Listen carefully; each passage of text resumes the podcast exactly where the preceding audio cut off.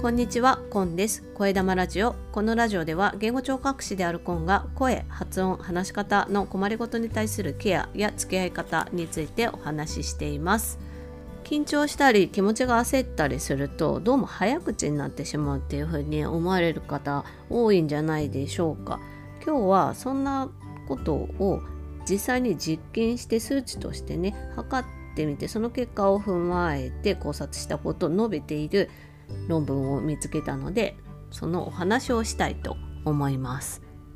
話すってね音なのでどんどんどんどん普段の生活の中では消えていくものなので本当になんか主観的に感じる自分がどう思うかとか相手がどう思うかっていうその思うところでそしてその瞬間感じたら次にまたどんどんみんなどんどん違う話をしていったりとか話す状況が変わったりとかするとまた変化していくので忘れていったりあんまりそのうち考えなくなったりとか。でまた緊張した時に早口になってなんで早口になっちゃうんだろうなみたいなことを考えたりすると思うんですけどそれをね実際に数値として出して考えてみたっていうところにこの論文の面白さがあるなと思って今日ご紹介します。もしよかったら最後までお付き合いください。もう私ねこういう話すっていうこの目に見えないことを数字として捉えるっていうのは結構ね好きなんですよね。なので今回もねこの論文見つけてね面白いなって思ったんですけれどもまずは論文のタイトルをご紹介します。精神的緊張が発話速度に与える影響。精神的緊張と速度感に与える因子の検討というタイトルで書かれたのが佐藤智子さんという方が筆頭著者で他にも3人全部で4人で書かれている論文ですね。でこれは言語聴覚研究という雑誌の2021年第18号に掲載されているものになります。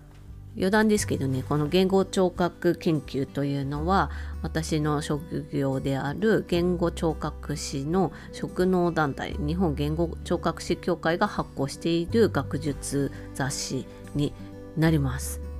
なのでこの雑誌に掲載される文献を書いている人の、まあ、9割9分はですね言語聴覚士言語聴覚士じゃない人がここに論文掲載されたことは多分ないんじゃないか、まあ、そういう論文論文雑誌ですね。で話を元に戻してですねこの緊張とか焦るとかっていうね気持ちがそわそわした状態で話すと早口になるっていうのは数値として測った時にどんなところに出るのかっていうことなんですよね。でなんでこれを数字で把握するかっていうことになると思うんですけど早口になると何が起こるかっていうとですね話が伝わりにくくなるでその話が伝わりにくくなる原因としては発音とか話し方がねもごもごしたりとか発音がはっきりしなくなるこれを言語聴覚士は発話明瞭度が下がるっていうふうに言うんですけどこういうことが起きるんですよね。で言語聴覚士の仕事としてはですね発話明瞭度を上げる話をはっきり話して発音してそれを相手に伝えるっていうことをその対象に相手患者さんだったりとかができるようにするための訓練を提供するっていうことなのでその発話明瞭度を下げるようなものはどういうものなのかっていうことを詳しく知りたいっていうことがあります。で緊張した状態で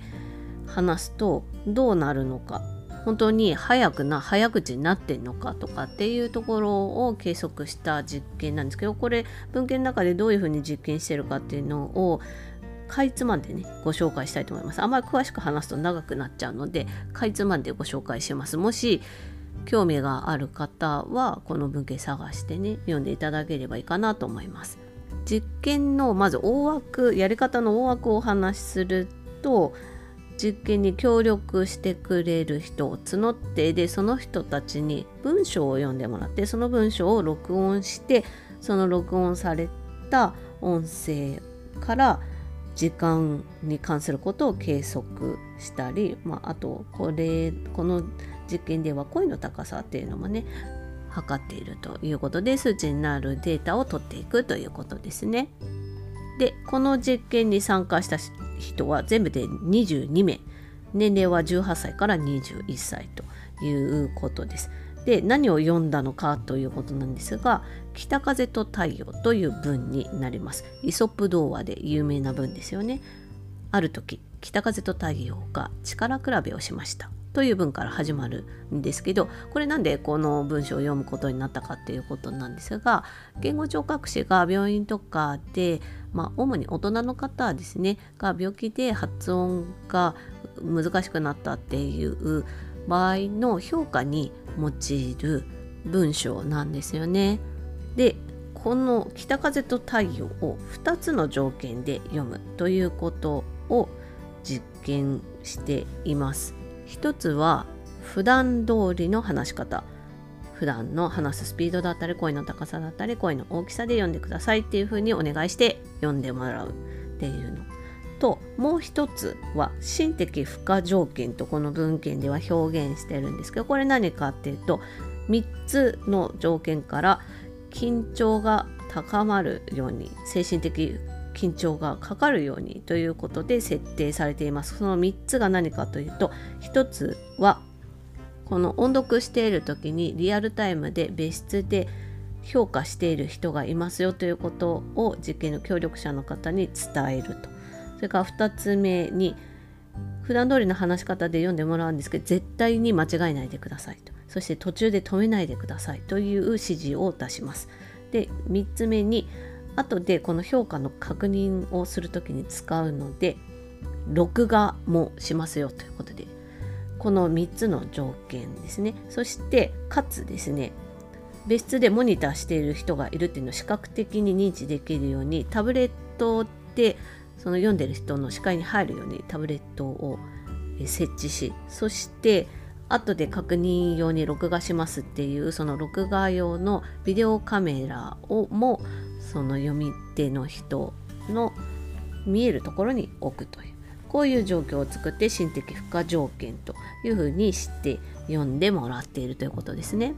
でこの2つの条件下で音読された「北風と太陽」の音声ですねを分析するわけですけれどもどうやってしたかっていうと最初から最後まで読み終えるまでの全体の時間をまず測る。でそこから区切ったり息継ぎをしたりして止まる区間っていうのが話してると必ず起きるんですけどそれを休止時間というふうに捉えてその休止している区間を全部合計したもの読んでいる間に起きているものを全部合計した時間っていう休止時間っていうもの。それから読んでいる中で休止時間を抜いている声が出ているだけの時間を話している時間というふうに捉えて発話時間というふうに、えー、計測したもの。それから止まっているところの数をとら、えーと、全部数えた休止数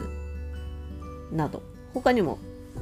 計測してるものいろいろあるんですけど主にこう結果に関わるところで言うとそういったところを計測しているということになりますね。でそのデータから統計的に処理をしてどういう結果が得られるかということなんですけど普段通りの話し方で読んでくださいって言われた条件と比べてですね心的負荷条件で読んだ場合読むのに全体的に時間が短くなっているっていうこととあと止まる回数が減っているっていうことが分かったということなんです。でこの文献ではその結果を踏まえて何が言えるかというところで述べているのか精神的緊張によって早口になるとしてもそれは部分的に速くなったりするっていうことではなくって話している時間全体的に速くなっちゃうんだっていうことがわかるというふうに述べてますね。まあ、要するにですね監視されているような状況プラス間違っちゃいけないというような負荷をかけられるような場合で文章を音読すると話すスピードが全体的に速くなるということですね。で休止の数回数も減ってるっていうことなんでそこから考えられるのは息継ぎの回数とかも減ってるんじゃないかっていうことですね。でこれを読んでどう感じたかということを、まあ、私の感想をここから述べていこうかなと思うんですけれども緊張すると早口になるっていうのはやっぱ数値としても出るんだなっていうのがねやっぱ面白いなっていうふうに思ってやっぱ測ってみないとわからない事実として捉えられないということでねこういう実験の意義はあるなっていうふうに思いますただですねこの実験の結果とかやり方の中にその話す時の速さと発話明瞭度はっきり話せているかっていうところの関連性があまり述べられて全く触れられていないんですよね。まあ、明瞭度を測評価するっていうようなことはしていないのでそうなんですけど、まあ、そこも加味して結果が出てくるともっと面白いんじゃないかなっていうふうに思ったんですよね。でプラスアルファその読んでいる人が自分は早口になったっていうふうに感じているかどうかっていうのも合わせてみるとその話している人の感じ方と実際に出ているものがどうなのかっていう関連性が言えるんじゃないかなっていうふうに思ったんですよね。そしてこの実験はですね健康な人が受験に協力してるわけですけどこれがね発音が難しくなっている患者さんの場合だとまた変化してくると思うので実験の結果が。これを今度は患者さんに実験の協力をお願いしてあった場合にどうなるかっていうのをまた誰か調べてくれないかな。私は今病院に勤めてないのでできないので誰かやってくれたらいいなっていう。そのもし健康な人たちのグループと患者さんたちのグループで結果が違うとしたらそこをねちゃんと見ていくと評価だったりとか訓練でどんなところを注目していったらいいのかということが分かるのでやっぱりあの健康な人たちにのデータを取るっていうのもすごく大事なんですけどそれが一通りできたら次は患者さんたちでどうなのかっていうデータも欲しいところだなというふうに思いました。そしてこれは一番思ったところなんですけど精神的緊張っていうものの定義っていうのがちょっと難しいなっていうふうに感じたんですよね。この実験ではこう間違えないでくださいっていう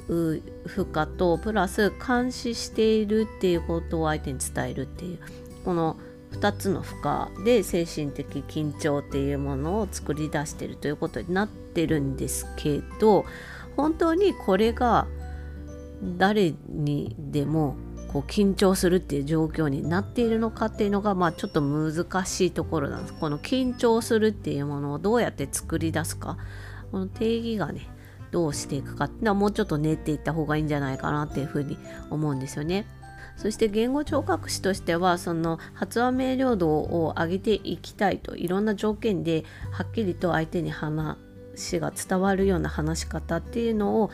訓練していきたいというふうに思うのであればどういうものが精神的緊張その精神的緊張が発話明瞭度に影響するんであればどういう日常の中のことが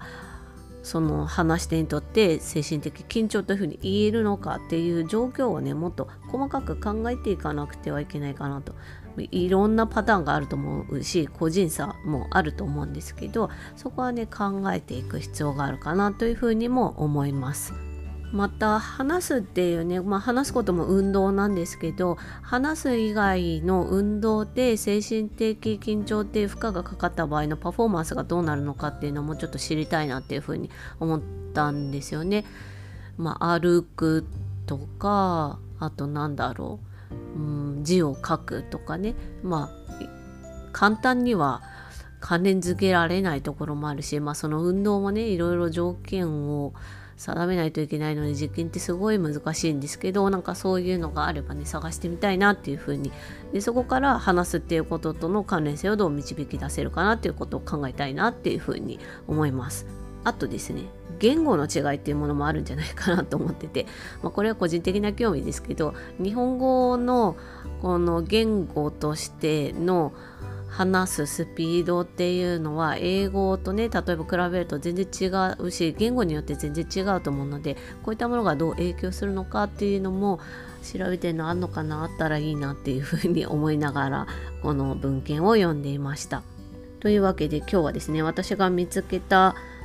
文献をご紹介してそして私がどういうふうに感じたかっていうようなお話をしました。もう一度文献のタイトルをご紹介しますと精神的緊張が発話速度に与える影響。精神的緊張と速度感に与える因子の検討という文献になります。こういう学術雑誌に載っている文献を読んでですねそれをなんか噛み砕いて話すとか読んでみるっていうことってなかなかしないことかなと。そして